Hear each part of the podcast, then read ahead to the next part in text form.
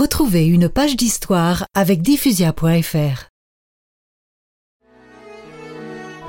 Le jour de la Pentecôte 1887, malgré ma congestion cérébrale et mes infirmités, ma petite reine, assise dans le jardin, me livre son secret.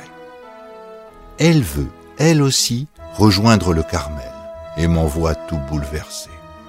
Mais il faut une autorisation spéciale pour transgresser la règle de l'âge d'entrée fixé à 21 ans. Le 31 octobre, Louis Martin et Thérèse parviennent à l'évêché de Bayeux. Ils sont accueillis par monseigneur Hugouin. Ma fille, il y a longtemps que vous désirez entrer au Carmel? Oh oui, monseigneur, bien longtemps. J'ai désiré me donner au bon Dieu dès l'âge de trois ans.